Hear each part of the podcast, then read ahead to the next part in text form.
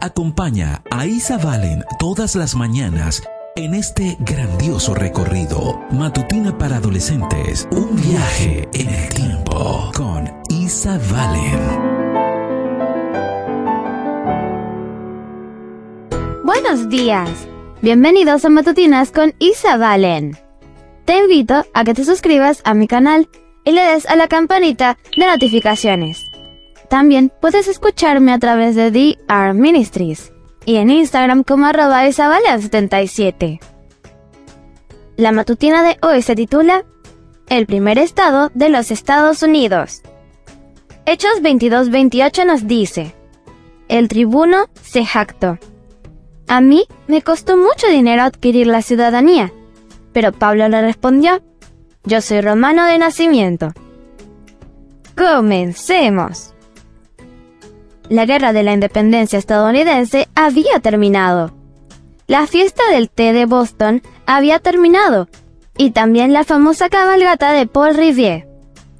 Los firmantes de la Declaración de la Independencia se habían reunido y ocupado de sus asuntos. Nathan Hale había inspirado a todo el mundo con sus inmortales palabras. Lamento no tener más que una vida que dar por mi país. George Washington había pasado su famoso invierno en Valley Forge.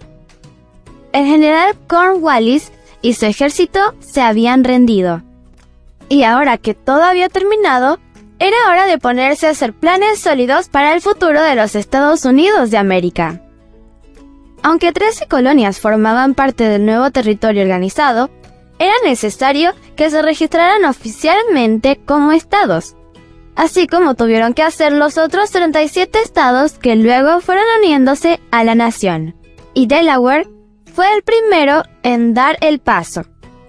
El 7 de diciembre de 1787, la Constitución de los Estados Unidos fue ratificada por unanimidad por los 30 delegados que asistieron a la Convención Constitucional de Delaware.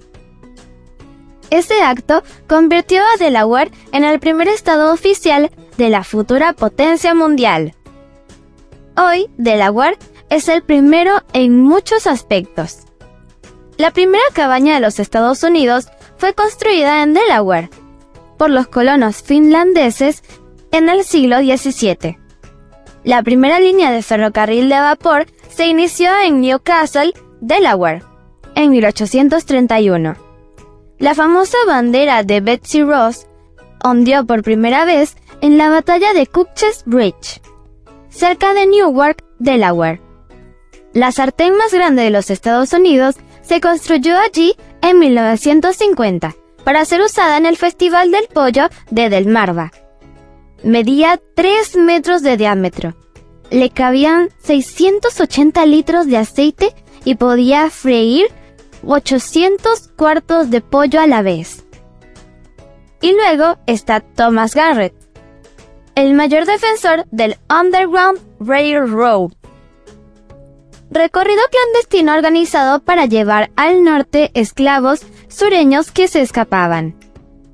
Garrett perdió la fortuna de su vida en la batalla contra la esclavitud y ayudó a más de 2.000 esclavos fugitivos a desplazarse hacia el norte en la parada que el Underground Railroad tenía en Delaware, que era muy importante. Al igual que el centurión romano de nuestro versículo de hoy, muchos de los primeros norteamericanos ayudaron a comprar las libertades que tanto se aprecian. Al igual que Pablo, deberíamos estar muy agradecidos porque independientemente del lugar en el que nacimos, Jesús murió para que pudiéramos ser libres del pecado. Amén. Leamos una vez más el versículo. Hechos 22-28 nos dice, El tribuno se jactó. A mí me costó mucho dinero adquirir la ciudadanía. Pero Pablo le respondió, Yo soy romano de nacimiento. La matutina de hoy se tituló El primer estado de los Estados Unidos. Mañana te espero con otra maravillosa historia. Comparte y bendice.